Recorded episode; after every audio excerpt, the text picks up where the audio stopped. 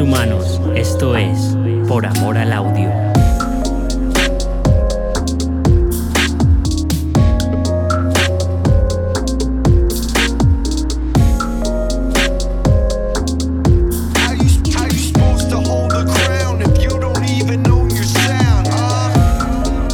Esta es una nueva aventura de Por Amor al Audio. Hoy hablamos con el cantante de Somas Cure, Chema Fonz. Una mente analítica y creativa a la vez que creo os va a sorprender.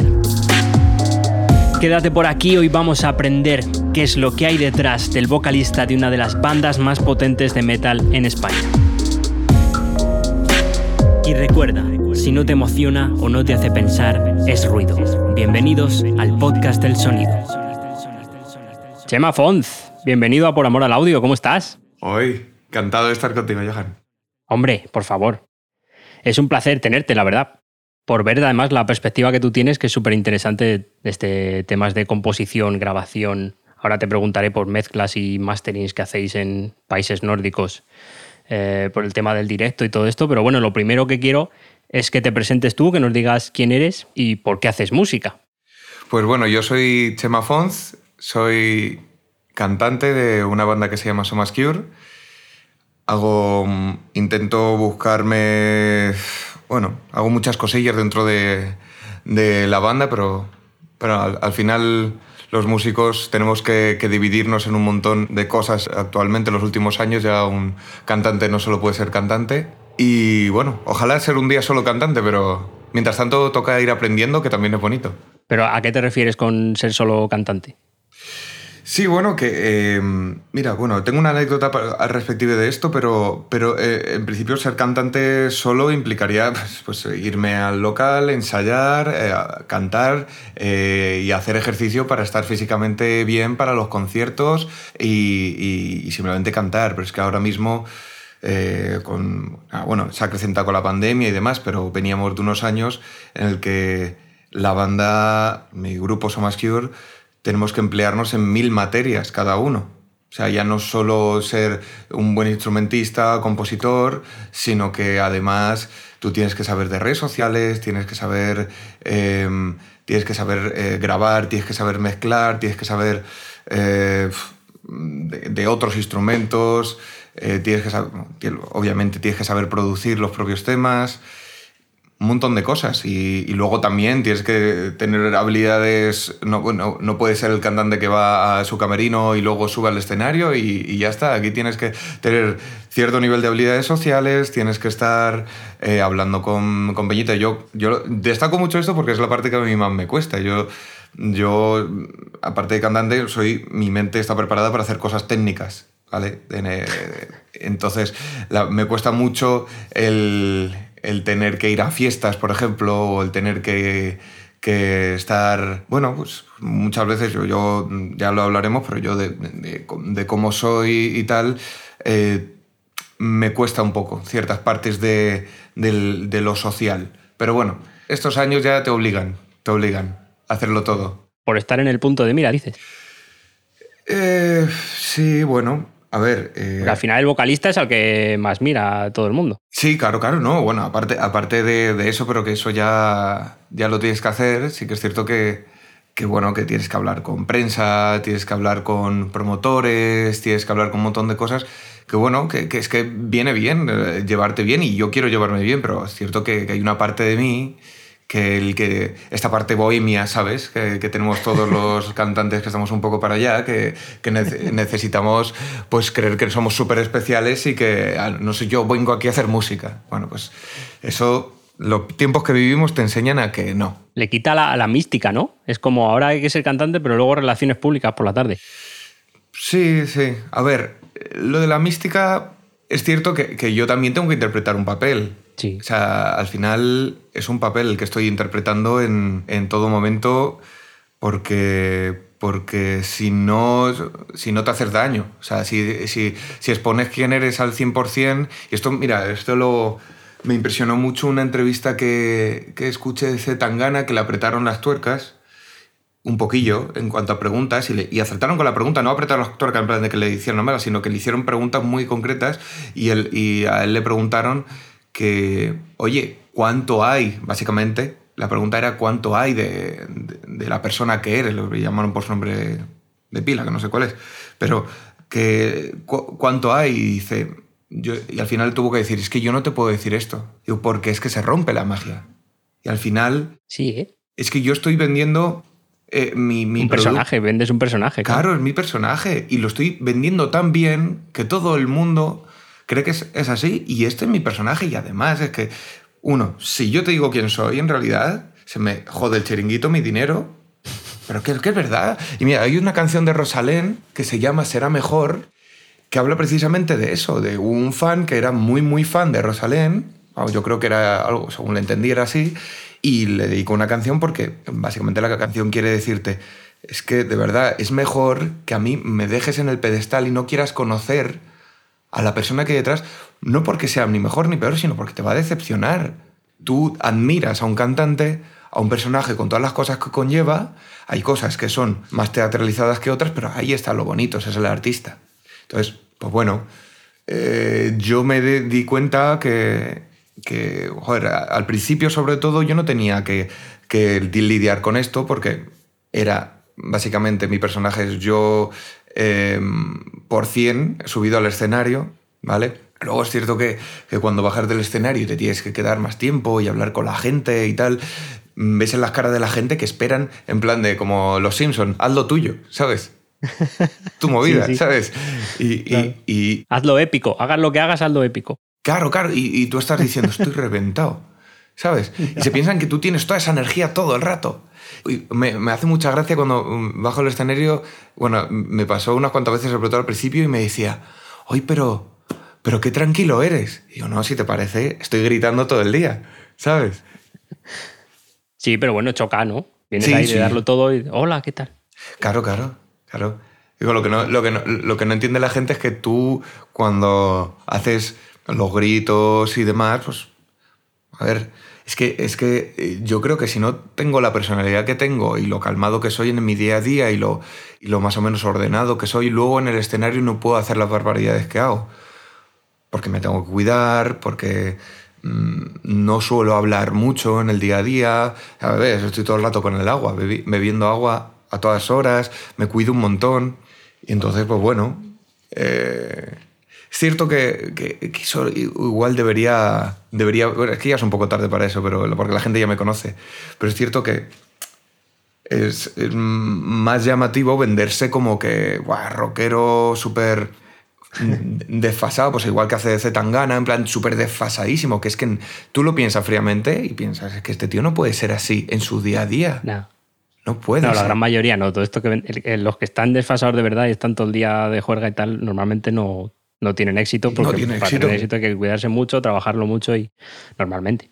No, claro, y, y es algo que, que, que intento advertir un poco a la gente. También es cierto que también me debo cortar un poco con eso porque es cierto que es, vas a romper la magia de la gente, pero para, para decirle, oye, yo me acuerdo de una, una reunión que hubo, que tuvimos una reunión para un festival que estábamos las bandas nacionales reunidas y se hablaron de un montón de cosas y hablábamos de la escena, hablábamos bueno, la escena. Es, la escena es el nombre que se le da a, a- a la casa con cuatro palos que hay montada en el metal en España, ¿vale? La escena, ¿vale? Bueno, eso sí que lo hablamos porque, o sea, Sí, sí. pero, pero la, de la escena, cómo mejorar y tal. Entonces, claro, yo me acuerdo de estar con Diva Satánica, y que es una chica que salió en La Voz y que lo petó y que lo está petando porque tiene una banda que se llama Bloodhunter y, la han- y ahora forma parte también de Nervosa, ¿vale? Que es una banda portuguesa que es la hostia. Y esa tía está arriba, está, está arriba, ¿vale? Y estaba allí. Y entonces se criticó en esa entrevista porque estaban grupos muy trus de la escena o, o- se decían frases muy trus, ¿vale? Que, que- que- que realmente hay que poner los pies a la gente de vez en cuando. Ahí. Y decían, no, es que yo no pienso ir a mí, llaman de Telecinco y yo no pienso ir a Telecinco y no sé qué, no sé cuántos. Y digo, pero chico, digo, de verdad. Y hay una, o sea, porque me acuerdo que, no me acuerdo exactamente las palabras de, de Diva ahí, de Rocío, que se llama. Eh, pero le dijo, mira, chico, o sea, si tú te llamas Telecinco, mm, vas allí y vas ahí, cuentas lo tuyo y te vas. A no ser que te hagan hacer algo que tú no quieras hacer. Pero si te dan una ventana que, eh, o sea, de verdad, Sí, o sea, en serio. Y, digo, y luego yo aporté, digo, y además es una reflexión, me salió allí, pero yo creo que de, de- de la rabia que me dio, porque dije, digo, tenemos un problema en el rock y el metal en España desde siempre, porque esto es lo más metalpaco, que no sé si es un término con el que estás familiarizado, pero No, pero me encanta. Sí, ¿no? El- el- el- es un, metalpaco es un, un término potente, pero eh, lo que me refiero es, tenemos un problema en el metal, y esto lo habrás visto y no hace falta estar metido dentro de, de ello, que es que esta- estamos en una cueva y en esa cueva no dejamos ni entrar ni salir a nadie. Hmm. ¿Sabes? En cuanto a alguien que consideramos, imagínate, alguien que eh, un metalpaco considera que es un pijo y le gusta una canción metalera súper bestia, imagínate, me gusta Plaga de Somas Cure, que es súper dura, dices, no, hombre, no. ¿Sabes? Esto es porque te vas tal. Ahora, que no se te ocurra a ti, metalero, hacer una canción comercial o decir que te gusta J Balvin o que te gusta eh, Zetangana. ¿Sabes? Porque no te dejan salir de la cueva. Y digo, chico, es que me parece... Por eso yo creo que, que son más desde el principio y es uno de los problemas que hemos tenido, que tenemos que empezar a, recalibrar o que hemos tenido que recalibrar el- lo aislados que queremos estar del resto de la escena, ¿sabes? Porque siempre hemos querido marcar distancia y decir, mira, nosotros tenemos nuestro estilo, nosotros nos gusta la música, nos hemos, nosotros hacemos metal y rock por rebote porque son las herramientas que tenemos para expresar cosas, ¿vale? Pero, pero es que al final también nos tenemos que calibrar con eso porque decir, oye, también hay un legado, hay un público, hay público que escucha otras bandas, que sí que hacen un poquito más de gremio. No podemos estar, pretender estar aislados y que nuestro público sea exclusivamente nuestro y que solo venga.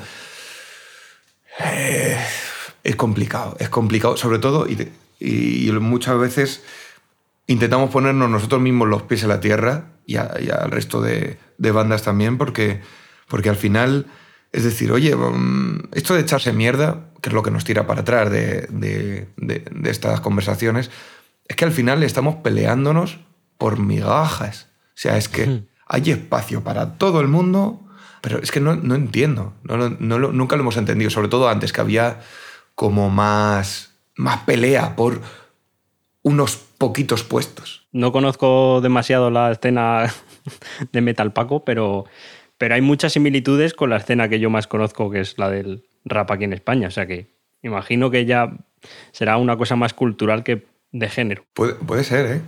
Puede ser. Sí, lo que pasa es que nosotros lo personificamos en la palabra metalpaco. El metalpaco es aquella persona que escuchando rock o metal te, te sigue tirando a cosas que se hicieron hace 20 años, ¿sabes? O sea, eh, desprecia todo lo nuevo, no tiene la capacidad de, de- de valorar, ¿sabes? De- o de apreciar ciertas cosas y de, y de- Pues eso, es el típico comentario que te encuentras por allí diciendo, bueno, que nos hemos encontrado, que sacamos una sesión de fotos para la colmena y a lo mejor te encuentras a alguien decir, pero estos son metaleros, si no tienen ni el pelo largo, dices. Claro, es que, es que te cansa tanto, dices, ay Dios mío. Digo, o sea, ya no estamos discutiendo si es de calidad o no el trabajo que hago, sino, o sea, es, es como, El por pelo. favor. Hombre, el pelo es importante. Claro, claro, pero sí. Y, y además es que los metaleros, metaleros, rockeros, lo que sea, nosotros mismos tenemos influencias y podemos apreciar lo que se ha hecho, por supuesto. Pero otra cosa es que yo te diga, oye, de hecho yo escuchaba más rock en español y más metal en español que, que- que extranjero en cuanto a influencias. Pero también te digo, oye, mira, ya está, ¿sabes? O sea, eh, Mago de Oz, de puta madre. Que, que- que lo peten No y he tal. podido encontrar Ale. Madre de Mago de Oz, pero aquí tienes otras canciones de Mago de Oz. Vale, no, no se Mira, puede mira, mira, mira, que me está poniendo Mago de Oz, Alexa. Maravilloso. Madre mía. Bueno, pues no podemos Eh, decir es- nombres de bandas me porque no mucho. Mi casa, mi casa copyright. se me escucha en mi casa. Joder, está siendo chaval. escuchado.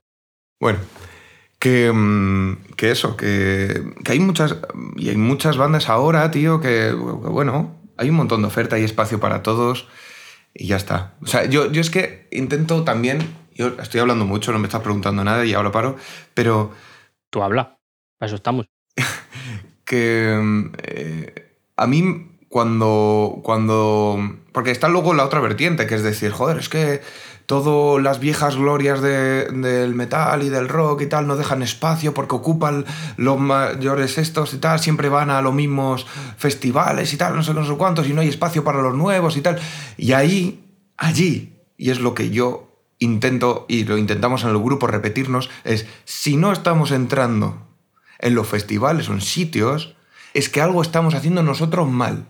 O sea, vamos a intentar dejar, porque eso es un error de, de- de- de- de los primeros dos años a lo mejor de la banda. Es decir, si no te están dando oportunidades, es que te las están quitando y es culpa de los demás y tal. y Entonces al final no hacer nada por solucionarlo. Balones fuera. La culpa es de todo el mundo menos. Claro, entonces, pues eso, nosotros siempre hemos intentado pues, pues sacar un mejor producto, trabajar más, ver qué, en qué estábamos fallando, siendo, siendo también justo con nosotros mismos nuestras capacidades y tal, y si vemos que hay un problema lo intentamos solucionar, ya está. Bueno, vamos a, vamos a escuchar algo de lo que hacéis y luego ya juzgamos si es metal o no o necesitáis dejaros el pelo más largo.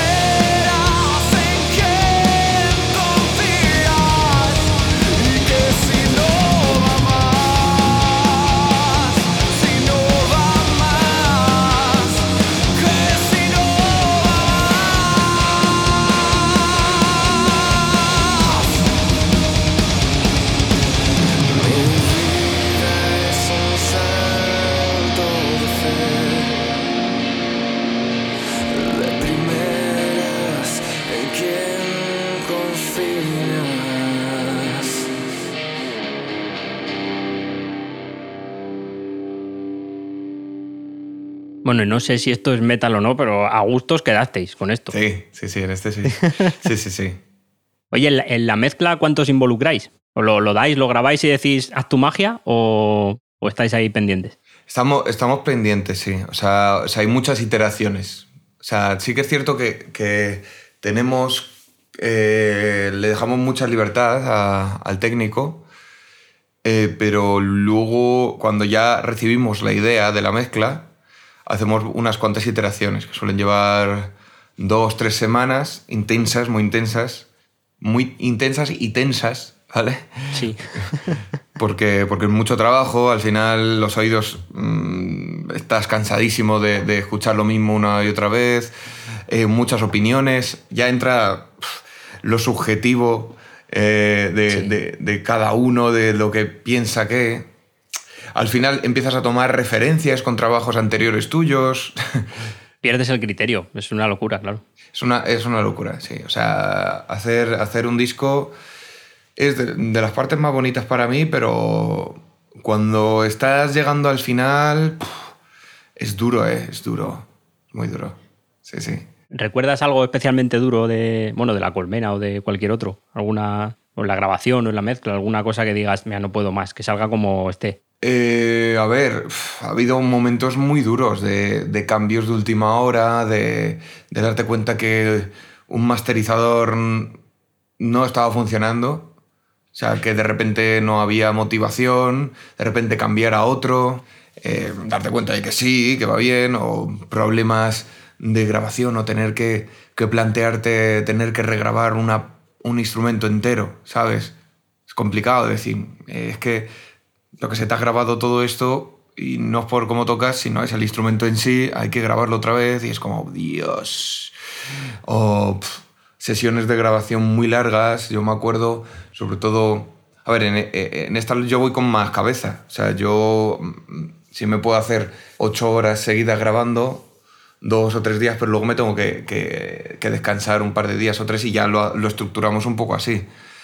Sobre todo también e- e- es como parecen la- los, los cuadros estos de, de los policías ahí con un montón de líneas, ¿sabes? Porque estamos diciendo, claro, yo no, para, para conservar limpieza la voz, yo tengo que empezar a grabar las partes más flojitas y luego ir Claro. metiéndole más caña cada vez. Claro, pues tengo que, que, me tengo que, que aguantar la voz, no puedo grabarme a lo mejor el mismo tema seguido. Sí que es cierto que es un lío, es un lío, porque al principio Ese. sí que lo hacíamos muy radical, entonces eso se nota en los discos, que cuando estoy metiendo gritos son súper bestias y cuando estoy metiendo melódicos es completamente lo opuesto, entonces sí que hay como una disparidad, entonces creo que a partir de Ether empezó un poco más locura, más de lo que era ya, porque también quería darle una continuidad a la voz, o sea, que no pareciera mucha gente cantando, que fuera yo mismo, aunque sea con voces muy diferentes, pero sí que mm, cuando voy a pasar de un melódico a un grito, que tenga una continuidad y es un desgaste brutal.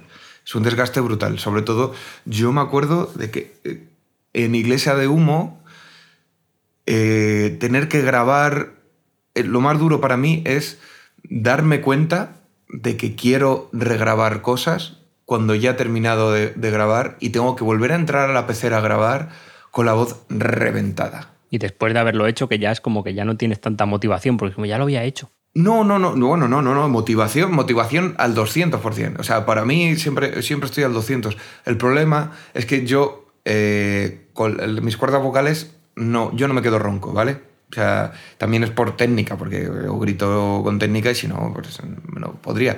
Pero sí es cierto que cuando llevo tanto tiempo grabando y he grabado tantos gritos, lo que me pasa es que mm, mis abdominales, mi diafragma y todo está agotado y entonces no me sale potencia de voz. Y cuando estoy tan, tan agotado, tener que volver a grabar y, y eso, tengo, tengo unas escenas que al- algún día las sacaremos, porque te- teníamos grabado todo lo que hicimos en la colmena, hicimos un, making of de todo, de todo, y cámaras de- de todos los instrumentos, un montón de partes, y se me ve exactamente el momento en el que tengo que regrabar una voz súper limpia, que es de Iglesia de Humo, que es la primera voz limpia que sale en Iglesia de Humo, y esa la tuve que regrabar sin voz.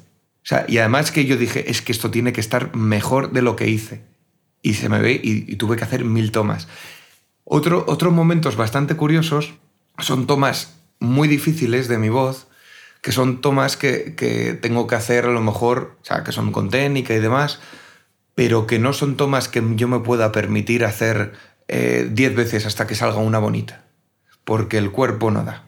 Es como, no se puede. O sea, tú, mm, o sea, no, soy cantante, soy cantante profesional y demás, pero hay cosas que no me puedo permitir estar 50 tomas seguidas. Y yo me acuerdo que, que- que tenía que grabar de Mi mejor mentira la parte C y de esta, de la de Tú eres la moneda en el aire. Esta, eh, eh, esas dos son de las tomas que yo no podía dedicarme una tarde a grabar eso porque al final me iba a reventar la voz y no iba a poder seguir grabando. Entonces, me acuerdo de hacer cuatro tomas y, y- parar y, y- decir, no, no voy a poder. O sea, no, no voy a poder, va a ser infructuoso, vamos aquí, me voy a obcecar yo y tal. Y entonces lo que hicimos, sabiendo lo que era, era irnos a comer y según volvíamos de comer, entrar y grabarla. Sí, ¿eh? Entrar, o sea, entrar en la pecera y decir pincha, pum, y ya está. Y salió. Claro, sí, sí, sí, claro, sí, sí, sí, sale. O sea, pero esas cosas son de, de mentalidad de... Es que es la cabeza, ¿eh?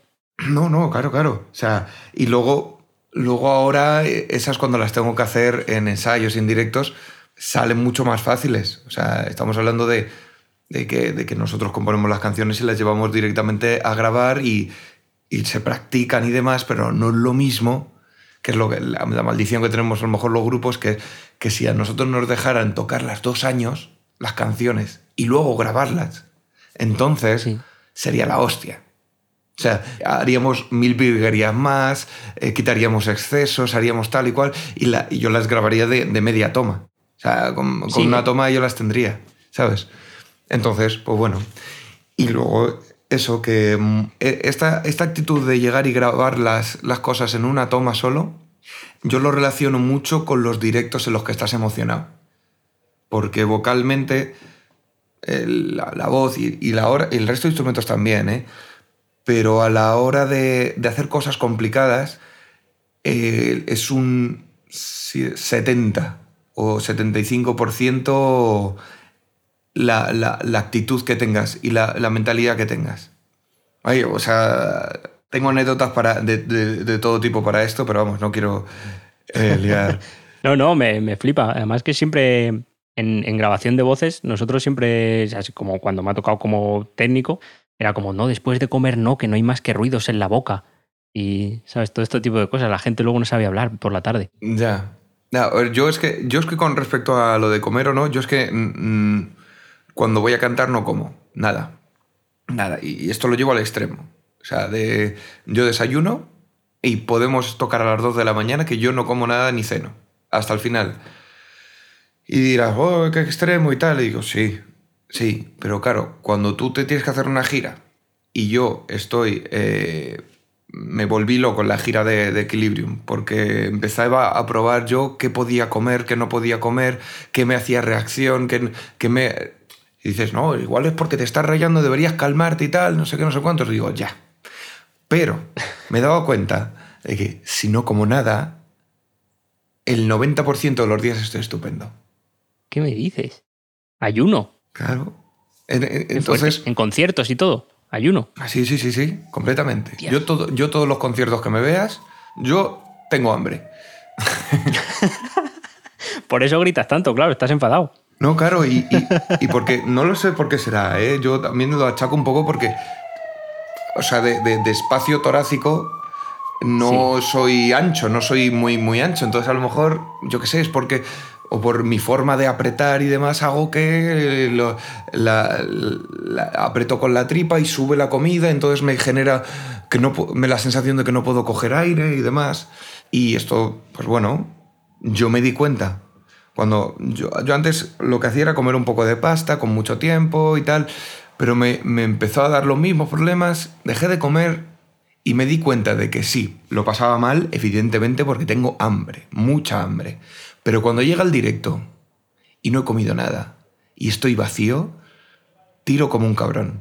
Qué fuerte, qué bueno. Y tiro como un cabrón y me siento súper, súper bien a la hora de cantar. Y me genera una sensación muy buena que es de tengo libertad, ¿sabes?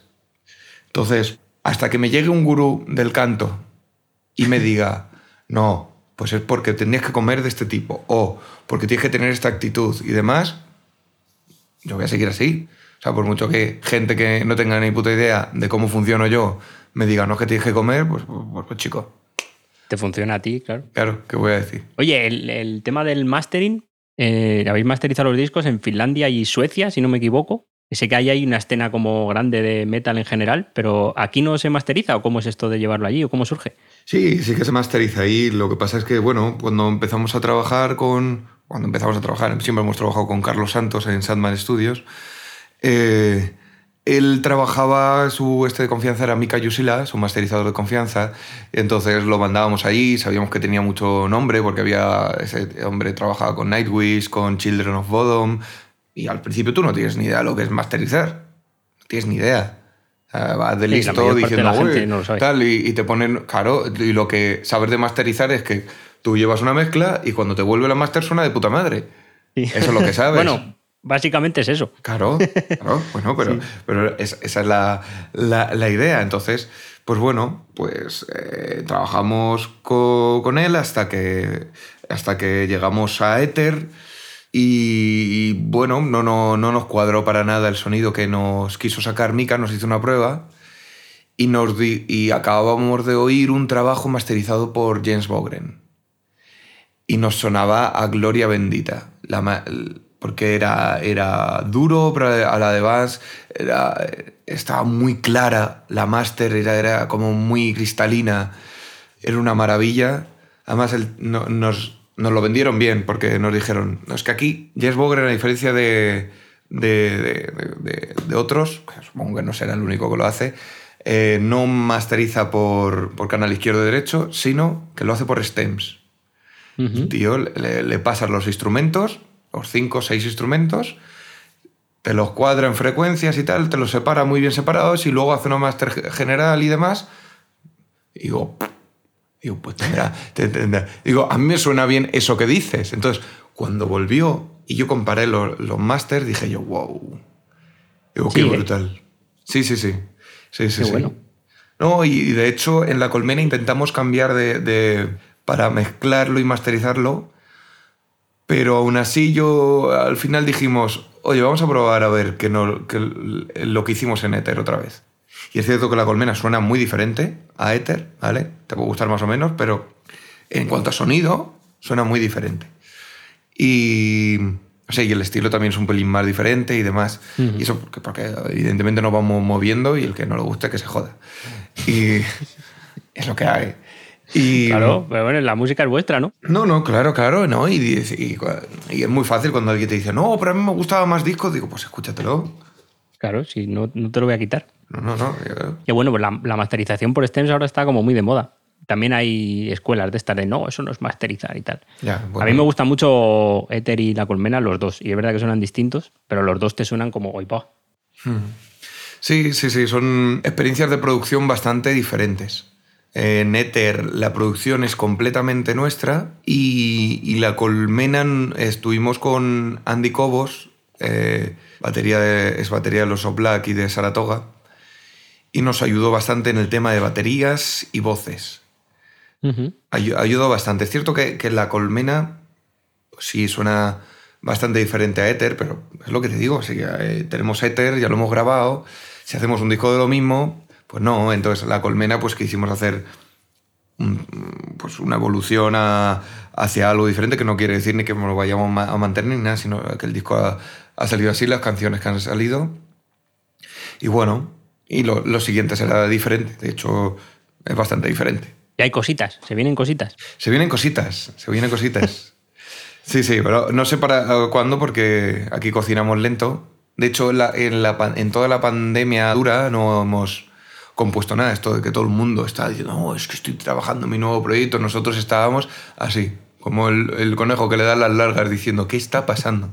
¿Sabes? Ya, no es para menos. Sí, sí, esto de que todo el mundo ha aprovechado a hacer cosas, Soma Cure, evidentemente, ha estado eh, mejorando, ¿vale? Pero no te voy a engañar. O sea, también he visto un montón de gente que dice que estaba haciendo cosas y cuando he visto las cosas que estaban haciendo digo, eso es una puta mierda, ¿sabes? claro que, que, muy, queda muy guay esto de decir, no, es que ahora que he estado yo encerrado, me he encontrado a mí mismo y yo qué sé. Yo, me, yo, es cierto que yo me he puesto a intentar escribir la pandemia y solo me salían cosas relacionadas con la pandemia y digo, es que necesito vivir. Sí, Nece- necesito es que eso es así. es que, y además es que me, me veía yo a mí mismo, digo, voy a escribir una canción sobre hay un virus. Pues, eh, ¿sabes? Y digo, al Claro, final. sí, va- es tu vida a- todo el rato, ¿no? Al final es que escribes lo que vives. claro. Lo que vives, lo que. Claro, y además es que mm, habrá gente que tendrá niveles de abstracción superiores a mí. Yo no. Yo tengo que escribir sobre algo que, que estoy viviendo y que lo conozco al 100% porque en cua- se nos nota. O sea, ya no solo a mí, ¿eh? Que digo que a mí soy el primero, pero se nos nota. Cuando escribimos sobre algo que no hemos vivido o que queremos opinar algo, se nos nota de que no tenemos ni puta idea. Sí, sí, es que eso es, eso es clave, pero bueno, en todo, ¿eh? Y tú lo en sabes. Música, que, en que- literatura. que, que- que- que- que escribes letrazas. O sea, cuando hablas desde fuera de ti, se nota. Se nota. Y, sabes y si sabes identificar a la gente que dices, este quería hablar de... y no le ha salido. Y no Ya, pero sí, yo creo que to- ¿no? incluso el que lo hace lo sabe hasta cierto punto, ¿no? Pero al final. Y luego eh, eh, toda la grabación y mezcla hasta la colmena, todo por Carlos Santos en Sandman Studio. Eso es. se ha venido aquí a Orense, ¿no? Sí, se ha ido a Orense y, y- y, bueno, no sé qué, cuál es la combinación que haremos, pero es cierto que, que la mentalidad que tenemos un poco es eh, cada vez ir a más, ¿vale? Entonces, cada vez nos va a costar más componer, más grabar y más todo, pero bueno, es, es- es que no queremos dar pasos atrás. Entonces, no sé, lo siguiente será un mashup, yo creo. Grabaremos una cosa en un lado, otra en otro. eh, me iré al, al borde de Finisterra a grabar una voz, ¿sabes? Solo un, un detalle, ¿vale? Un coro. Claro, un coro, ya está. Sí, sí. Y lo pondré todas las referencias. Esto ha sido grabado en el baño de. Con la reverb natural. Claro, rever natural. por su- orgánico, orgánico, no natural, orgánico. Oye, luego en, en- en directos, ¿cómo es la experiencia con pruebas de sonido? Todo el... ¿Cuánto odias las pruebas de sonido? Bueno, pruebas de sonido, mm, yo encantado, pero normalmente es que no hay. Normalmente Claro, es- por eso. llegas al sitio y, y confías en que vaya a sonar. Ah, Es cierto que, que cuando vamos a un concierto importante, eh, nos llevamos a, a Lucía, eh, que, que nos ayuda y que, y que es una crack. Bueno, de hecho, no hace falta que yo, que yo diga muchas cosas de Lucía, trabaja mm, haciendo giras y el sonido de, de, de Estopa, de David Bisbal, eh, de Pereza. ¿Qué, qué puedo decir? ¿Sabes? O sea, estu- estuvo dos años o tres trabajando en Leitmotiv Ya ves. es una crack. Empezó con, con nosotros, de hecho, creo que de las primeras experiencias que tuvo mezclando para grupos fue con nosotros. Eh, nosotros pensábamos que la oportunidad se la dábamos a ella y al final era ella a nosotros. Nos salvó el culo en ese concierto. Y, y- y- y, bueno, la experiencia con eh, las pruebas de sonido, ya te digo, en festivales. Festival es eh, Vietnam, ¿sabes? Ya. Eh, tú llegas al festival, yo, yo llego con, con mi sistema INEAR, con mi, con mi micrófono inalámbrico, yo solo doy unos señores, ¿vale? Y le digo, esto por favor. Y yo me los pongo y si se da bien el día, a mí me preguntan, ¿qué te pongo en los cascos? Y si no, te dan guitarras y ya está. Y si no, pues yo voy, hago una mirada, una mirada así entre canciones en plan de ¿qué pasa? ¿Sabes? ¿Sabes? Y, y, y- y bueno, es que esas cosas yo intento no pensar en cuando hay algo que está precario o algo que no, porque el fan que está mirando tiene idea. O sea, el fan que Sí, está que no. mirando no. Y además hay una frase que tenemos dentro del grupo que, que, te- que corta cualquier argumento. Y es brutal, porque tú puedes estar que, diciendo, joder, no sé qué. O yo, por ejemplo, la, la última que me pasó, que yo tenía una alergia brutal y yo no, no podía cantar. O sea, no tenía, es como una, es como una gaita sin bolsa, ¿sabes? O sea, era. era- eh, no, no había, no había, ¿vale? Y, y yo me acuerdo de la frase que era no, no voy a decir quién me lo dijo, alguien del grupo, pero me, me dijo, estás jodido, lo sé, pero esta gente no ha venido a ver penas. Hostia. Toma motivación. Claro, es en plan de, esta gente no ha pagado, la gente no paga para verte sufrir. O sea, es en plan de, ¿vale? ¿Estás mal? Muy bien. Muy bien, estás jodido. ¿Qué hacemos? ¿Lloramos? Claro, no, pero es verdad. O sea, es algo que me ha marcado ¿no? porque Es- cierto que yo, eh, a mí, ha habido veces y ha habido conciertos y además festivales en los que yo no tenía voz o no podía cantar. O sea, o- a mí me preguntan, ¿vas a cantar? Y digo, "Ah, no tengo voz. ¿Vale? Pero subes al escenario y lo subes ya está. Y habrá luego algún comentario en internet diciendo, "Mal- qué mal canta este tío, pero yo tengo que subir. Toma, claro. Es que, eh, eh, es que no, no hay otra. ¿Sabes? Y, y entonces, claro, me gusta, me gusta el- el- el- esa frase me gustó porque, porque joder, es, es que te da, te dan el orgullo, es en plan de decir, "Mm, vale, tío.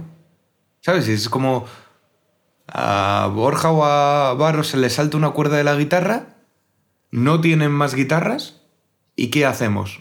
¿Recogemos y nos vamos? Algo habrá que hacer. Show must go on. Claro. O sea, Darío, se le, eh, se le rompen mm, tres de cuatro timbales, pues ya tocará con el timbal que le queda. Claro, no se puede parar. Pararlo siempre es peor a... No, claro, claro, no. Y, y- no, no, o sea, lo, lo peor, que yo es que eso lo he visto alguna vez, es el cantante o el, lo que sea que en directo se disculpa. Es terrible, eso es terrible. Eso es terrible. Tú no ves.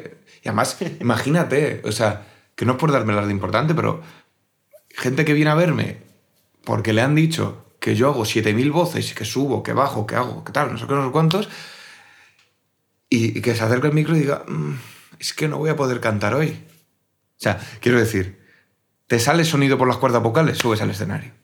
Pues tira. Claro, ya está. Sí, sí.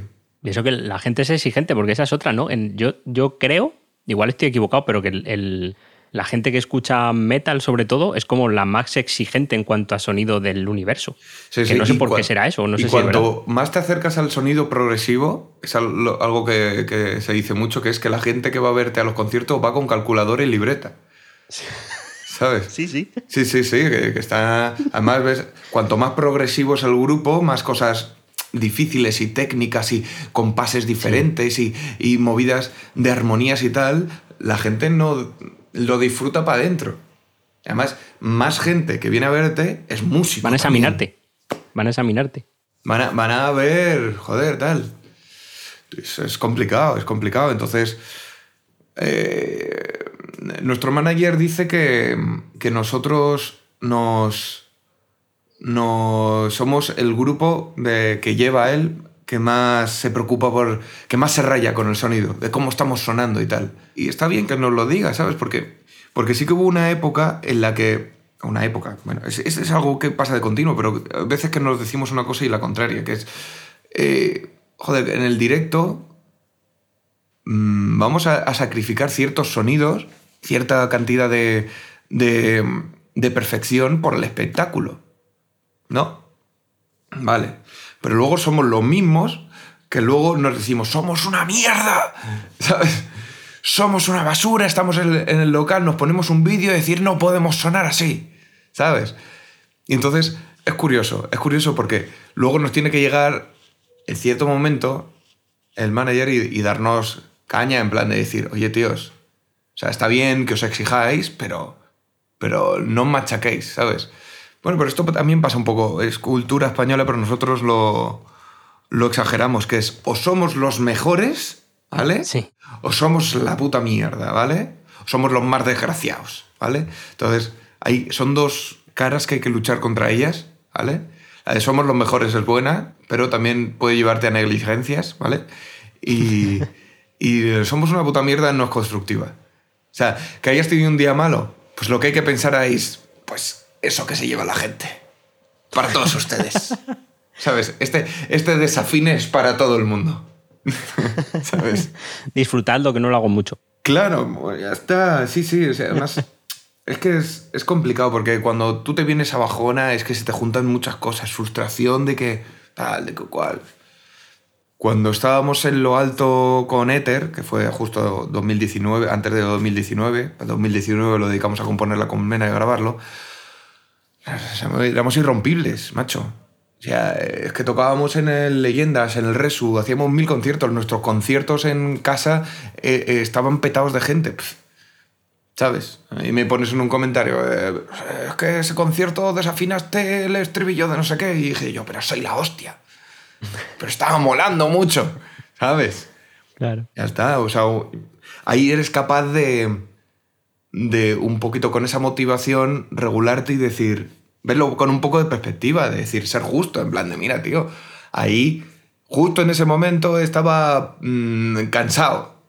Ya está. Sí, claro. y, y- y ya está, ¿sabes? En plan de, que tú querías que hubiera, lo hubiera hecho mejor. Es como, como se te acercan en eh, los directos, y me hizo mucha gracia un concierto, que era viernes después de toda la semana, y ahí vas cansado, y llegas al concierto con toda la energía, toda, toda, toda. Y me hago un festival en Ronda, me acuerdo, que además que los, lo petamos, o sea, estábamos a tope y yo y estaba pum, pum, tirando temas, tirando temas en grave, en agudo, gutural, no sé qué, no sé cuántos, llega el estribillo de colisiones y, el- y llega el segundo estribillo de colisiones y me lo hago en grave para descansar un poquillo. Y me llega después del concierto una chavala y me dicen, joder, tío, pero es que el estribillo de colisiones este lo has hecho en grave. Y yo digo... dije han yo, pillado, ¿eh? no soy infinito, soy humano, ¿vale? Sí, pero la gente va a examinar a veces a los conciertos en vez de a... Curioso. Sí, sí, sí, pero bueno, también mola también que te exijan, ¿eh? O sea, porque tú también te tienes, para cantar te tienes que creer mm, que eres la hostia. Es que es, es que es fundamental. O sea, yo creo, ¿eh? O sea, para hacer las cosas que hacemos es importante. Yo me di cuenta cuando empecé a cantar guay y a llegar a sitios donde no había llegado antes en directo, eh, cuando yo me sentí independiente en mi vida, o sea, empecé a sentirme más independiente en, los, en 2014, 2015, que yo ahí ya podía sostenerme por mí mismo, que yo empezaba a notar... O sea, básicamente, que yo empecé a subirme al escenario eh, y empecé a quitarle hierro, quitarle importancia y a, de hecho, sentir que me sudaba la polla que saliera mal. Que me si no, no disfrutas, ¿no? Si estás pendiente todo el rato de... Exacto. La voy a liar. Pero, pero cuando, cuando digo de que me suda la polla, no era una cuestión en plan de que tienes un pensamiento de decir, eh, ¿qué más da? No, no, no, no, no. Te estoy diciendo de sentimiento constante de decir, me da igual. Y esa sensación de me da igual era un alivio, o sea, además se me veía en la cara de subirme al escenario y decir, pues si no llego, no he llegado. ¿Y entonces qué pasó? Que estaba tan relajado que cuando yo necesitaba tirar de fuerza para llegar a una nota, llegaba y de sobra.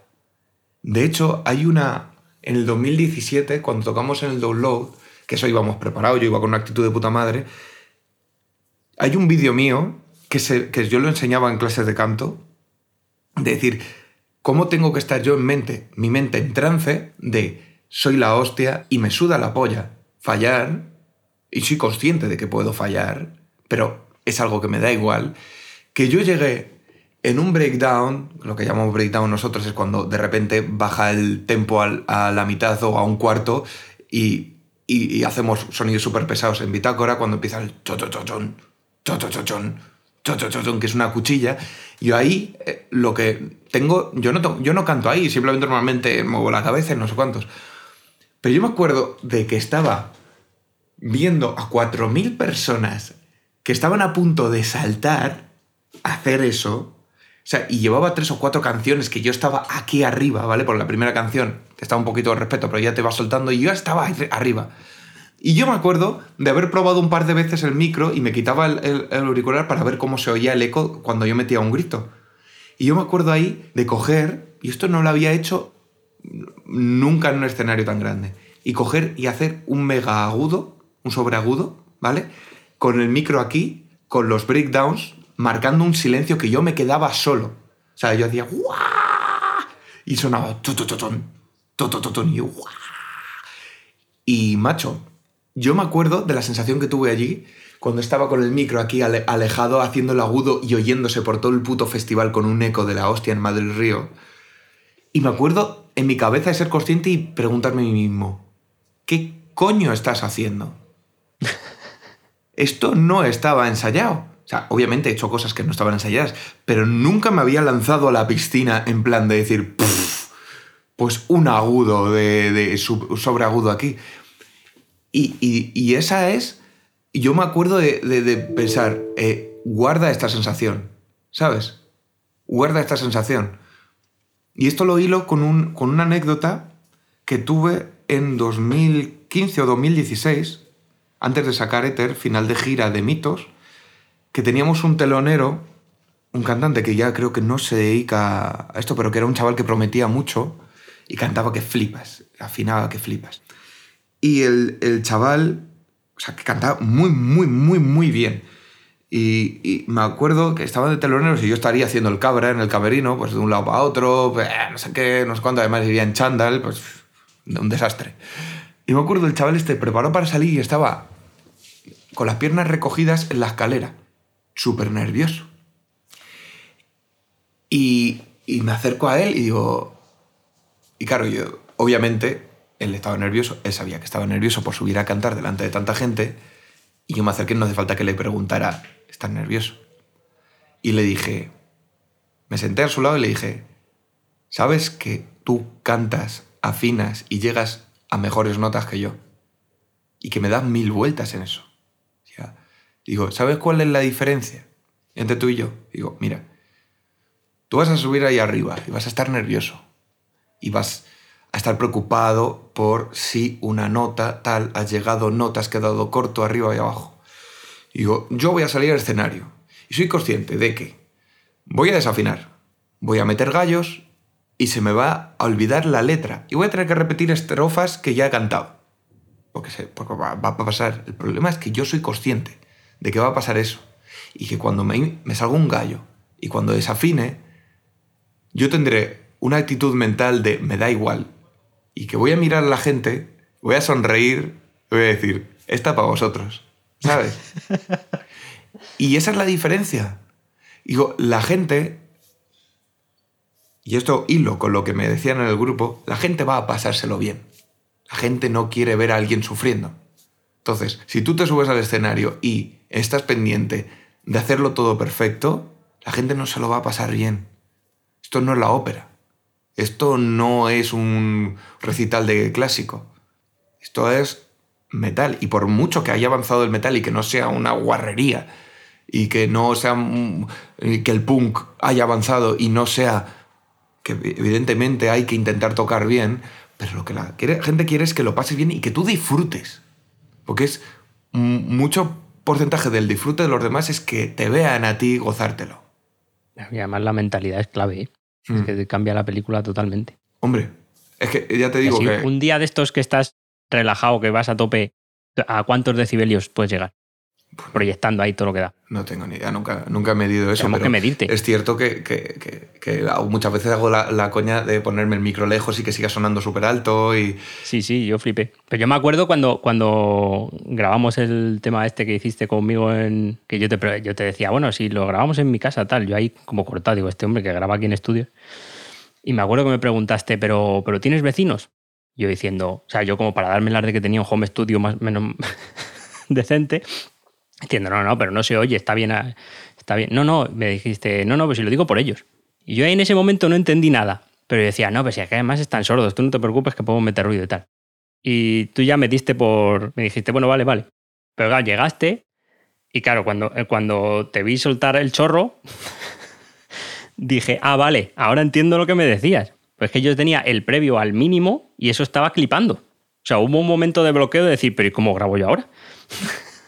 Claro, me voy ¿Qué a la cocina a, a grabarlo.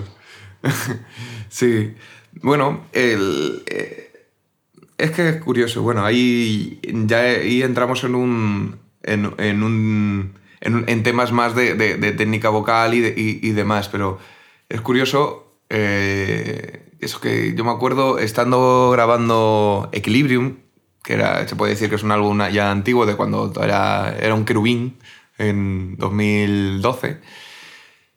Eh, me acuerdo de que tenían los previos puestos en el, el estudio y había tomas del anterior cantante que había estado.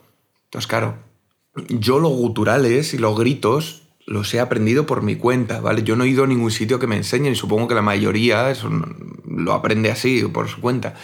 Pero sí que es cierto que, que, que yo me he dado cuenta que para que te perdure la voz hay que emitir, hay que emitir volumen. Y, y, yo, y yo veía las ondas en el 2012 y yo eso no tenía ni idea. Lo que pasa es que yo lo único que me he guiado yo de la voz a la hora de aprender es si me hacía daño o no. Si probaba algo nuevo y me empezaba a rascar, paraba. Claro, entonces dices, esto es muy lento de, de aprender algo. Y digo, ya, pero es que yo iba todos los días.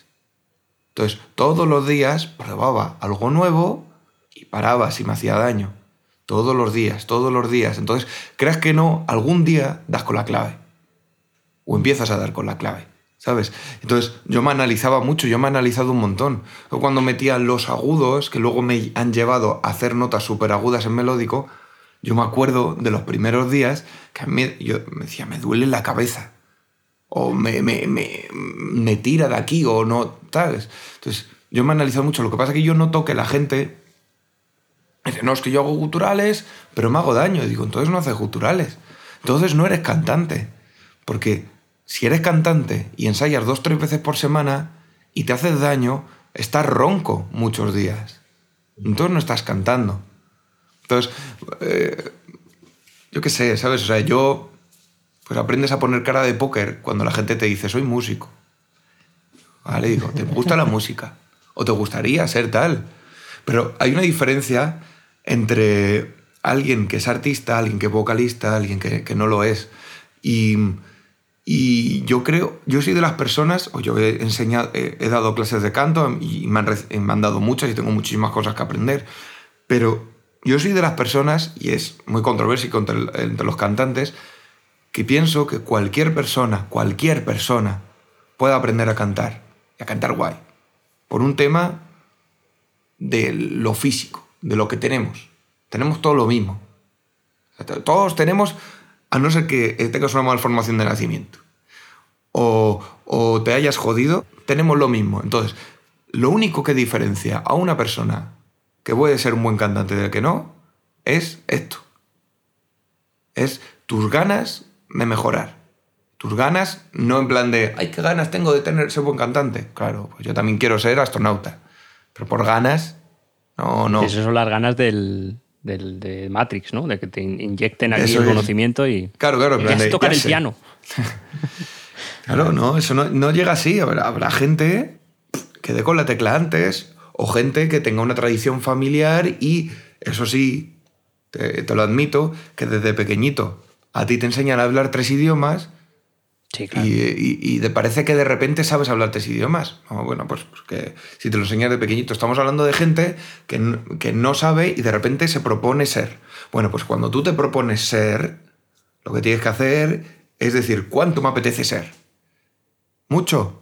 Pues tienes que ponerte pum, pum, pum, pum, pum, pum y ser crítico. Es la única forma.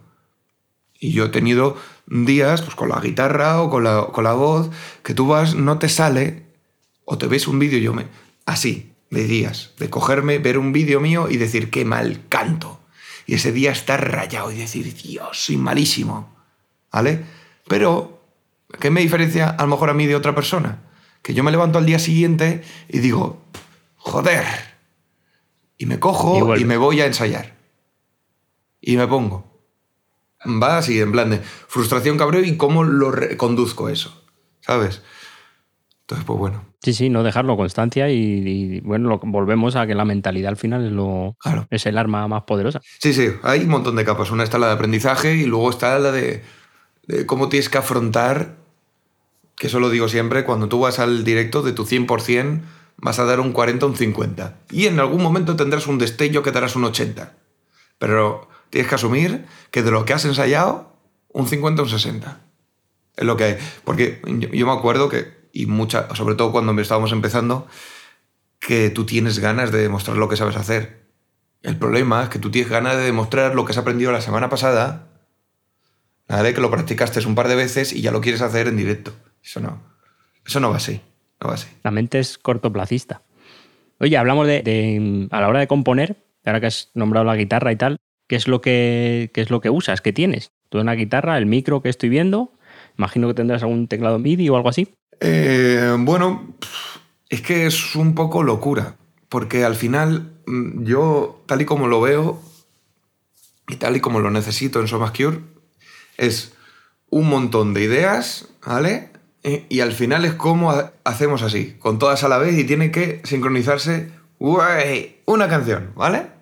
Es, eh, para, para los que solo estén oyendo, he hecho un, un gesto con las manos, ¿vale? Muy, muy clown, ¿vale? Y he ido moviéndolas hasta que se han entrelazado, ¿vale? Eso, ¿vais, vais cada uno del grupo con ideas? He pensado esto y luego ya las unís o? Eso es. Y además es que yo creo que esa es la clave. Esa es la clave para nuestra música. Eh, nos hemos siempre abanderado mucho que, que, no, que no llegamos con una canción hecha y le decimos a los demás, hey, tenéis que tocar esto.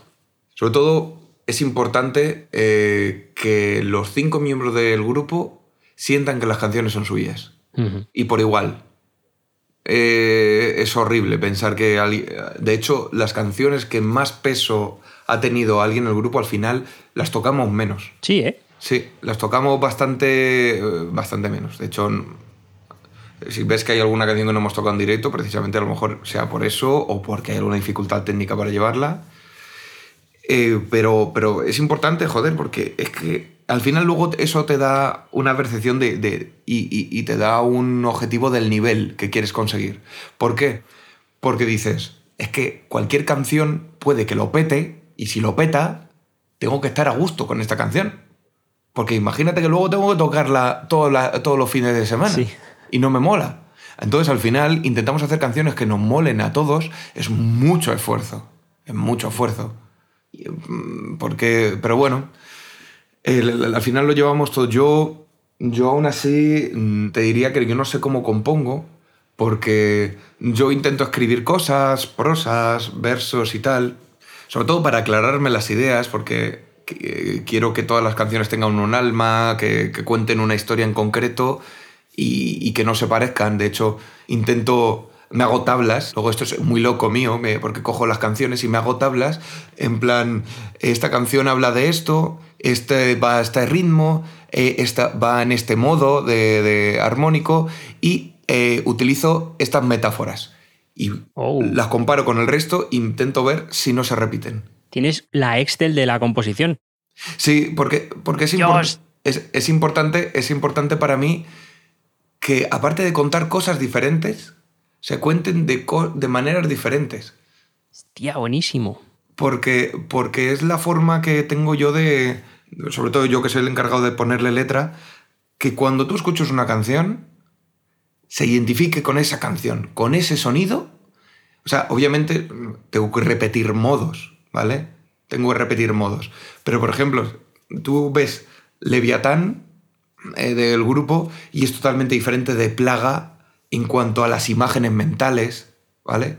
Los recursos, en Leviatán utilizo un montón de recursos marítimos y, y de tal para contar problemas laborales, que es el concepto eh, simple y, y- crudo que no tiene nada, pero luego le empiezas a meter capas de metáforas y de historias y, hostia, está guay.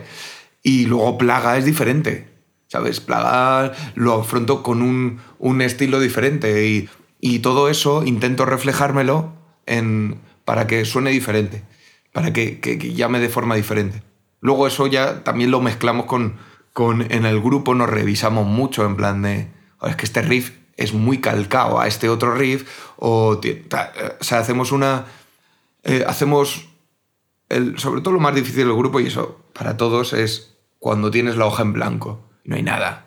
Y no hay, no hay nada y empiezan a salir ideas que al final resulta que son para temas diferentes. Y es muy difícil cuadrarlo, porque cuando intentas avanzar en tu sonido, nada te vale. Nada te vale. O sea, obviamente si yo quisiera hacer un disco co- como Ether, pues lo tengo fácil. O sea, es relativamente fácil, pero cuando tú quieres experimentar cosas nuevas, que es a lo que estamos, pues es difícil. Y ahora estamos en, en un proceso muy bonito de cambiar nuestra forma de, de, de, de- de aproximarnos a una canción. Entonces, al final, lo que hacemos es a- a- añadir capas de, de dificultad. Yo es cierto que, que intento progresar en lo mío, que es coger el piano, coger la guitarra, hacerme melodías, hacerme tal, pero yo lo tengo, o sea, tengo que dejarlo hilado, no cerrado. Ujú. Porque luego tengo que intentar hacer que esto se abrace con, con melodías que se hagan de guitarra, ritmos de batería, ¿sabes? Y- y tengo muchos... eh, intento ponerme reglas de sí es y no es. Y eh, entonces, claro, yo no puedo, por ejemplo, hacer una melodía de voz y sacar las estrofas y las partes Cs y tal y dejarlo todo cerrado, porque luego igual llega Darío, hace un ritmo de batería chulísimo y a mí me molaría que mi voz se pegara con el ritmo de la batería. Claro. Y todo eso tiene que surgir, que es lo bonito y lo difícil, de que tenga que venir todo a la vez. Todo en plan de decir, qué guapo eso. Si hacemos esto, decir, Claro. ostras, esto me suena a que mi voz puede ir muy bien con una melodía que tengo yo así, de este estilo y tal. Y luego también tengo que andar muy abierto, ¿sabes? Con las, las ideas que salen para las canciones de letras y demás vienen de, de- de 30 páginas de, de Word, de ideas diferentes que al final yo las pongo luego así en la pantalla y empiezo a hacer, "Eh, esta pega con esta y esta hace tal y esta cual, aquí soy muy redundante, aquí soy un puto pedante, ¿sabes? ¿Sabes? Y empiezas bueno. a componerlo así. Y luego sí que me doy cuenta de que de todo ese material luego casi no queda nada, pero me ayuda a pensar. Qué fuerte, ¿eh? Cada uno tiene su, su librillo. Espero que por lo menos esto sirva para que la gente entienda lo complicado que es Mm. llegar a empezar, que es, es parte de la idea de, de- de todo esto, que es dar visibilidad a todo lo que hay detrás, que a veces, bueno, vemos a las bandas en los conciertos, en los discos y decimos, "Ah, qué bonito, pero ostras, lo que hay detrás, ¿no? Oye, para, para que en, luego en casa cuando compones tus ideas o empiezas a hacer pruebas, ¿qué programas usas? Esta, esta- esta te, la, esta te la sabes, ¿eh? Mira, yo cuando, cuando compongo y tengo que escribir, pues utilizo un puto Word o el Google Drive si estoy fuera y demás. Y eso luego ya me organizo. Pero luego cuando tengo que trabajar con ideas, pues utilizo el Reason, ¿vale? Eh, es mi DAO de confianza. que no le- y, y ahora pregúntame, pregúntame por el motivo. ¿Por qué usas Reason? Porque tiene colores. Pero Pero, pero tú sabes que el resto de los mm, DAWs, de los programas, no son monocromáticos, ¿no? Ya, pero no, no es el mismo Pantone. es broma, joder.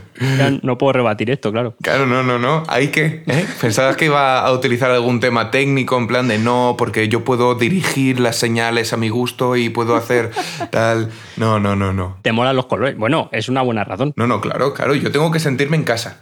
Sí, sí. No, no, pero te lo digo en serio, de verdad. O sea, No. es verdad. Yo, yo lo primero que hago cuando uso el- los programas que uso es ponerlos como a mí me gusta, que si no, no lo soporto. Claro, claro. No, de hecho, eh, eh, Reason, eh, con todo el tema de esto de los cablecitos que tiene y demás, y la configuración que es muy, muy visual, la parte de los cables hacia las salidas y, de, y demás, nosotros en el local y, en, y para los directos, que esto es, mira, es algo que igual puede interesar, eh, nosotros en el local y en el directo tenemos configuraciones diferentes. En el directo mm, no es que llevemos un ordenador, pero sí que llevamos un, un aparatito que tiene, que tiene una entrada de pendrive, que es donde llevamos la sesión del concierto y tiene 16 salidas. Esas 16 salidas pues eh, controlan la- las secuencias que lanzamos, el metrónomo que lleva Darío en los cascos, lo que quiere escuchar Darío y demás. Eh, tenemos pistas por si acaso, por si hay algún... pues ahí podemos contar con pistas, porque tenemos 16 canales. Incluso eso nos puede servir en un futuro para controlar las luces, ¿vale? Eh, ese cacharro para tener para sacar esos proyectos en el Reason mm, nosotros tenemos las plantillas de las canciones y allí eh, yo tengo una plantilla con, con una serie o sea es, es una locura no lo puedo enseñar ahora porque no, no, no lo pero lo podía haber preparado eh, cómo, cómo enviamos las diferentes pistas a diferentes sitios, como eh, divisores de señal y demás, que habrá en el Reason, que se podrá hacer de mil formas en un montón de DAOs, pero pero bueno, que, que- que es interesante el, el cómo distribuimos eso y cómo nosotros con el Reason, con el proyecto que tenemos, yo meto una canción nueva en, en, las, seis, eh, en- en las seis entradas, porque realmente cogemos los stems, los famosos stems que hemos hablado antes, de los discos, lo metemos allí y yo le doy a exportar y ya está hecho. Claro. Yo le doy a exportar y ya sale todo al nivel que quiere Darío en sus cascos y tal, en- y, y sale para exportarlo a un pendrive y, y ya tenemos la sesión, ¿sabes? Entonces, todas las canciones de Más Curious están metidas en, eh, en- en eso y ahora viene la segunda parte que también tenemos un proyecto, eh, plantilla, pues una plantilla que nos sirve para grabar en el local, pero sobre todo nos sirve para nuestras emisiones en Twitch. Claro, que esa es otra, que eso también hay que currárselo. Claro, en el mismo Reason tenemos eh, la- todas las pistas que tenemos un- una tarjeta de sonido de 16 entradas eh, y, y- y allí lo que hacemos es microfonear todo el local, todos los instrumentos, todo lo que necesitamos, los micros para hablar y demás. Y eso, pasa por un, un- un proyecto de- del Reason que está ya preparado, balanceado y masterizado para emitir en directo. Y, bueno. y está chulo. Está, es muy guay. O sea, a mí ver los proyectos de Rison tan organizados con sus cablecitos y tal, me da una paz. O sea, me da una tranquilidad. Digo, mira, ¿y esto está funcionando? Esto funciona. Digo, yo hago así, digo, emitir en directo. Y ya está. Y además es, curioso, esto te, va, te va a molar porque en el, en, el, en el directo de Twitch, el OBS, la tarjeta de sonido que tenemos una Tascam de 16 canales, no, no se detecta a sí misma. La detecta el Reason, pero cuando va al OBS, el OBS solo eh, ve dos canales que no llega nada a esos canales. Entonces, ¿qué tenemos que hacer? Otra tarjeta de sonido en la cual sacamos eh, toda la mezcla, la sacamos por un por, por unas salidas de ahí, de la- tiene ocho salidas, pues una de las dos, eh, dos de ellas, la sacamos y la introducimos de nuevo en una tarjeta de sonido diferente, que esta sí que la lee el OBS. Curiosamente, no tuvimos que hacer muchos ajustes de latencia, de, de retardarlo el, el vídeo, ni nada. El, el lo, lo, lo emite bastante... Sea, lo único que yo no puedo ponerme... He, he tenido que hacer un trabajo en el local de dividir un montón de señales previamente a insertarlo en el ordenador, porque si no, no puedo escuchar las guitarras a tiempo. Entonces, las primeras emisiones de, de Twitch fueron una locura, porque yo oía las guitarras al rato. Hostia, ¿y cómo cantabas eso? Claro, tuve que comprar, eh, pues no, no, no podía cantar, o sea, hacía... No, no se podía cantar. Yo a la, a la semana pues ya disponíamos de una mesa de sonido, una mesa de mezclas que, que yo insertaba las cosas allí y luego por detrás tenía una, una salida paralela, que esa sí que insertaba en el ordenador, entonces me permitía duplicar. Luego tenemos unas DAIs para duplicar ciertas cosas. Definitivamente esto es mucho más difícil ahora que antes que solo era cantar. ¿eh? Ah, Volvemos a lo primero, que es que yo Sí, por he te tenido que comerme la cabeza. Bueno, ¿para qué has aprovechado la pandemia? Para aprender estas cosas. Oye, pues ni tan mal. Así que, así que bueno. Venga, vamos a hacer una ronda de preguntas rápidas. Ok, Britney Spears siempre. Sin dudar, vale. Pues mira, ¿qué género musical no harías nunca? Género musical no haría nunca. Mm. Ay, mira, pues eh, música latina tradicional, o sea, tradicional, yo qué sé, bachatas y cosas así. O sea, a nivel instrumentista, haría casi de todo. A nivel vocal, no haría muchas cosas. O sea, cosas que no tengo ni idea. Rapear, no tengo ni idea. Entonces ponerse. Todos ponerse, ¿no? Ya, Sí. ya, pero eh, yo qué sé. Me sentiría, me sentiría como que me está mirando todo el mundo como diciendo, Señor, Señor, bájese de ahí. ¿Sabes? Un placer culpable, algo que escuches, algún artista, algún disco, alguna canción, algo que sabes que no está bien, pero que, que te flipa. Uf. Pero tú lo sabes, tú sabes que eso es una mierda, pero tú no paras. Es que, de verdad, que yo todo lo que escucho, a mí, yo estoy muy orgulloso de decirlo. Bueno, algo que te dé un poco más de vergüencita. ¿No hay nada? Bueno, no pasa nada. A lo mejor no, No, hay. no, no. O sea, es que de verdad, o sea, es que, no, no, no, no. O sea, es que todo lo que, lo que escucho, o sea, a lo mejor a la gente no le mola. Por ejemplo, a mí me, me flipa de los triunfitos estos. Yo puedo escuchar a, a Bustamante y fliparlo, puedo... O sea, que es algo que podrías decir, ¡ay, qué vergüenza, tal! Escuchar triunfitos y tal. ¡pum! Me la pela. Y, joder, luego escucho a Zetangana. Ha venido Zetangana. No, da- dame un segundo. Vale, vale. ¿Sí? Sí. Vale.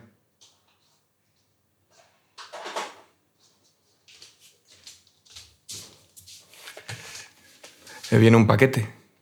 Era, a lo mejor es un disco de Zetangana. Puede ser, ojalá.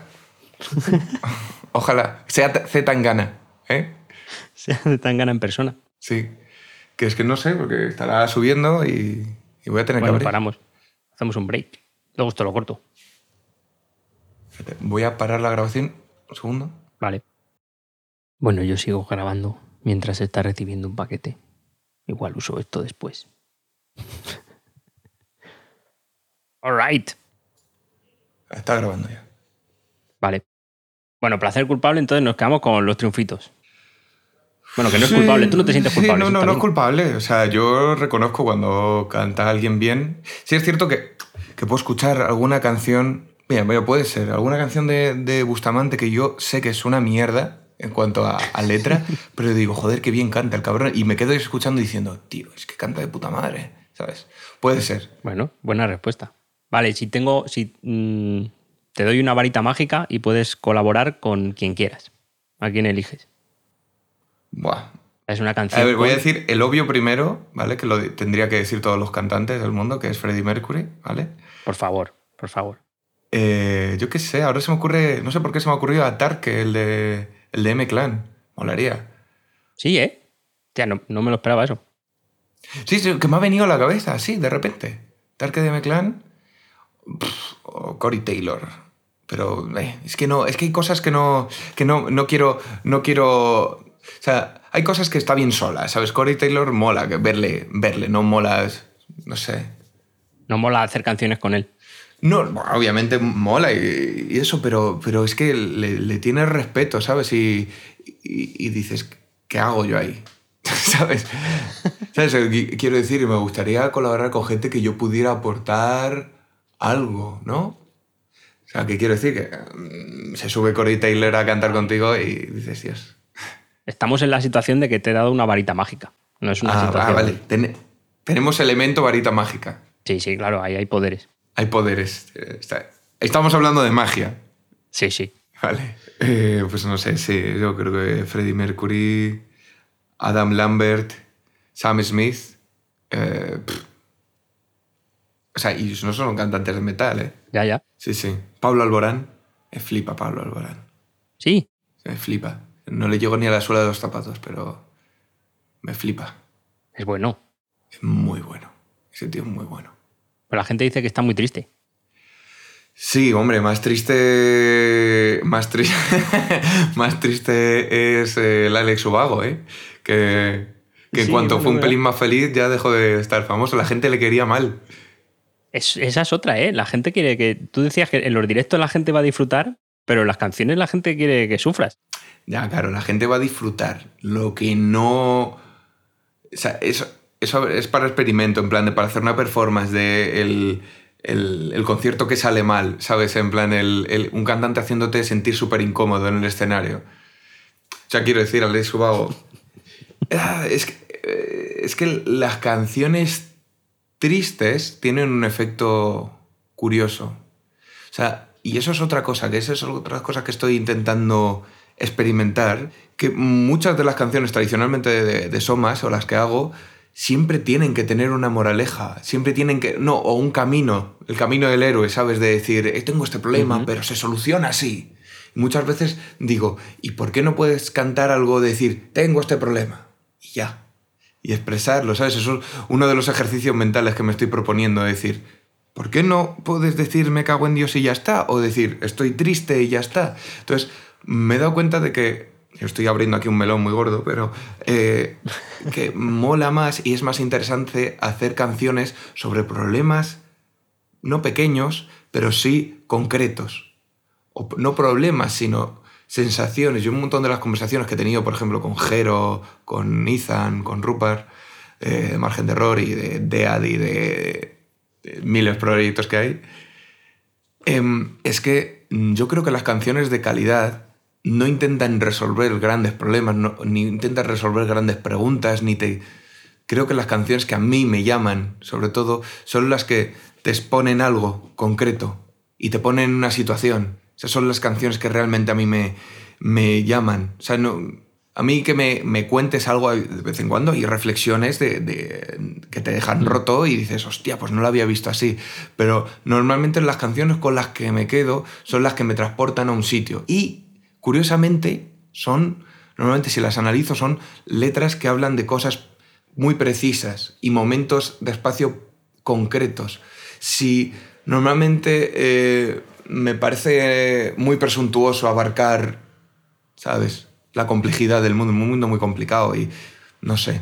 Yo creo que eso va porque cuando te dicen voy a resolver o voy a, voy a salvar el mundo, no hay verdad ahí. No, no. ¿Sabes? En un momento concreto, en algo preciso que ayude a salvar el mundo o a mejorarlo un poco, aunque sea una estupidez, hay verdad. Claro, sí. O sea, hay una canción que te cuente un paso, Mm. sí que al final sea un paso o dos, está bien.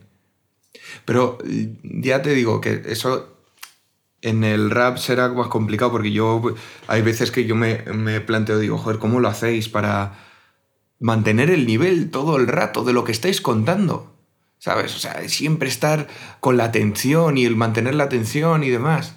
Y joder, eh, es complicado porque, porque yo al final, cuando escribo sobre un tema, yo tengo una sensación, y lo que estoy haciendo ahora y lo que hago en los últimos dos discos, es coger esa sensación y decir, no, no, no, no me muevo de aquí. Voy a, a expandir esto, voy a, voy a recrearme, a dar vueltas con, a- con respecto a esto, voy a, a enfocarlo de muchas formas porque lo que quiero es que cuando la gente lo escuche, se embriague de eso y diga, ostras, me ha pasado esto. Esto. No todas estas cosas. ¿Sabes? Entonces, eso es un poco mi, mi enfoque. Y volviendo a Alex Ubago, que estaba triste, eh, que, que me parece muy cruel por parte del mundo, que solo le apreciamos cuando hace canciones tristes, que cuando el tío ya empieza a estar bien con su vida y el hombre, es cierto, pues ya no tiene que escribirle a una chiquilla, porque el tío ya, yo qué sé, será padre o, o- o habrá ido al psicólogo a resolver sus movidillas, pues el tío escribe cosas porque le apetecen. No, no, no sé, ¿eh? o sea, a mí me ha dado la sensación que no. O que. No somos justos. Claro. Sí, es que yo me acuerdo que Viti, mm, Viti un día, eso me hizo reflexionar también con respecto a eso, porque Viti me dijo, tío, Chema, no puedes estar contento porque entonces dejarás de hacer canciones buenas. Y dije, yo eres un cabrón. ya, no, pero ¿sabes lo que me hace? Me hace tener que hacer un esfuerzo de, de, de introspección, ¿sabes? No puedo hacer, ¿sabes? De, de- de- de si ponerme en mi situación, de, de, de realmente ir a por la sensación pura y, y de, o sea, yo no puedo componer, y volvemos al mismo tema de antes, yo no puedo componer de cosas que no sé o que no siento. Entonces, cuando quiero hacer canciones buenas tengo que sentirlo mucho. Entonces, ¿qué pasa? Que en la pandemia yo no tenía... o sea, básicamente el mundo te decía, espera. Es lo que te El día decía. de la marmota. Mm. Em, venga, otra. Truco secreto que tienes tú para grabar voces o para. Bueno, ya has dicho el ayuno. Mm. En el estudio, algo que digas, esto lo hago, esto lo hago bien. El truco secreto. Hombre, hay, hay bastantes cosillas. Eh, cuando. Cuando. Cuando quieres grabar algo muy potente, eso dependiendo de, de, del, del- de la parte y demás, pero alguna vez sí que cojo algo eh, con las manos y lo agarro para hacer fuerza hacia afuera. Sí, ¿eh? ¿sabes? Y entonces, para apretar, ¿sabes? Es importante mantener la actitud en todas las tomas. Es una mierda, pero es que, que es así.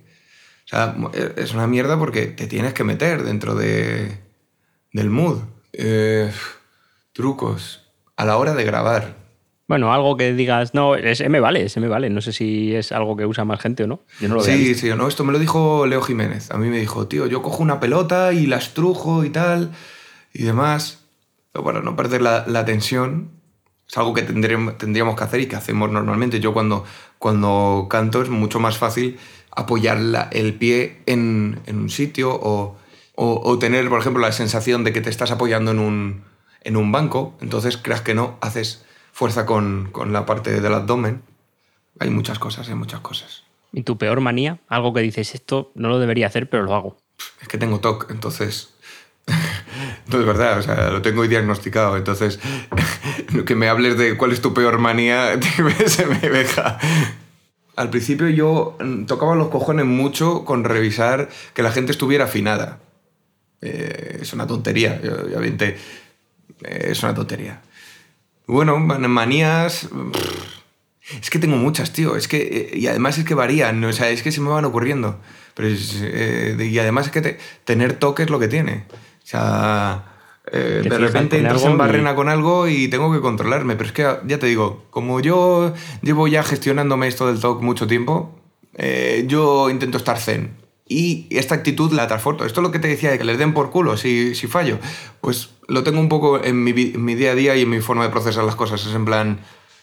"Ah, ya arderá todo. ¿Sabes? Ya, ya arderá el mundo. Claro. Bueno, yo creo que vamos a ir cerrando así en breve. No sé si me dejo algo en el tintero, algo que quieras hablar, promocionar. Ah, pues. Va a haber disco de Chema Fonce en solitario. Sí, sí, sí. Todo rancheras. Todo rancheras y. ¿Rancheras? Y, Por favor. Y, música electrónica de 8 bits, ¿vale? En la que doy golpes mm, desacompasados, ¿vale? Y con armonías experimentales. Va a ser revolucionario, ¿vale? Pues, pues te lo compro. Que no os engañen, ¿vale? Es algo que la gente dirá que es una mierda, pero es tan experimental que el- vuestros cerebros no están preparados. Y habrá una versión del Ámame Alfredo en 8 bits. A mí ya me... ha- O sea, yo ya compro el disco. No sé cuándo Ya, sale. bueno, bueno. Igual te pido que me ayudes a mezclar algo. o- Vale. Sí, sí. Eso es un reto, ¿eh? Lo que me has dicho, no sé si estoy preparado. Pero Bueno, el- es que es, es la historia, que el mundo no está preparado. Entonces, pues estás adelantado a tu tiempo. sí. O sea, eh, me he adelantado retrotrayéndome a 8 bits. O sea, voy a poner... eh, Bueno, se va a llamar El va- politono está de moda. Sí, pues po- mm, yo creo que poco falta, porque ya estamos ahí, ya estamos en bitcrashing a 16 bits, emulaciones de cintas y no sé qué. Yo creo que ya vamos a volver a por ahí. Pues es- todo es experimentar, macho. Y ya se hace cualquier cosa. Yo, por más que me meto en el mundillo de la producción y, y demás, veo que, que casi todo vale mientras que sepas equilibrarlo, Ahí está el, el reto. El reto. Bueno, pues eh, creo que vamos a ir cerrando porque ya llevamos un buen ratillo. Yo me quedaría un buen rato más, pero Sí, bueno, sí, sí. Por lo menos corto la grabación. Vamos, es Eh, que aquí. Y, y- y el rato que estaremos después hablando también. Claro, esto es así. Antes de, de despedir, mm, ¿nos recomiendas un libro? Un libro. Eh, estoy muy friki ahora. Es que estoy leyéndome después de, de toda la infancia sin conseguirlo y frustrándome, estoy leyéndome La Comunidad del Anillo. ¿Vale? Ahora mismo, o sea, en, en estos días. En estos días, sí, sí, sí. O sea, estoy. Ole. Porque el Tolkien, cuidadito con él, ¿eh? Eh, Ojo. Es otro personaje que, hay que, que se tendría que hablar mucho. Pero vamos, Ese sí que estaba adelantado a su tiempo. es que, es que libros no sabría decirte, macho. Entonces estaría siempre, siempre, mira, que lean, que lean Un Mundo Feliz, para que entiendan de dónde viene Somascure, de Aldous Huxley. Eso es un cierre buenísimo. Mm. Pues chicos, ha sido un placer. La verdad es que me, me quedo con ganas de, de profundizar en casi todo lo que hemos hablado, pero era como, uy, pues nos vamos a tirar cinco horas. Pero bueno, igual hacemos tomados. Hacemos episodios temáticos. Hacemos una. Alex Ubago, hay que incidir sobre ese nombre. Voy a hacer el si quieres, hacemos un programa y yo me comprometo a sacar información y, y creo, espérate, te- tengo cierto, cierto contacto que podría, podría conseguir algunas declaraciones de Alex Ubago. Mm, e- Entonces hay que hacerlo. Para presentar el disco de rancheras 8 bit, 8 bits. Creo que sería con colaboración de Alex Ubago. por favor, lo veo. Bueno, señor, despedimos. Muchas gracias. Un placer. A y, ti. y nos vemos en otra. Sí. Un abrazo a todos. Invent yourself and then reinvent yourself. Don't swim in the same slough. and accept what is, but only on the terms that you have invented and reinvented. Be self-taught and reinvent your life because you must. It is your life, and its history and the present belong only to you.